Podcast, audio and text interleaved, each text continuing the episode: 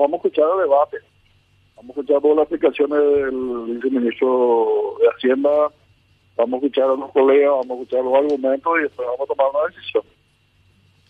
Bueno, sobre la situación que se vivió en el departamento de Caguazú ayer, mucha presión en relación a que este proyecto pueda salir y tener ya un, una definición sobre el tema combustible. Mira, hay que decir que el proyecto aprobado por la Cámara de Senadores es una parte del problema realmente. Eh, hay que destacar que Petropar representa el 14 el 15% del mercado. Darle, darle las herramientas a Petropar a través de una ley es resolver el 15% del problema. Ahora queda los problemas privados. ¿Qué hacemos con, las empresas privadas?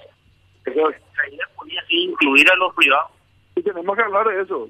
Porque si queremos darle solución a la ciudadanía, también tenemos que hablar con el sector privado. No hay otra.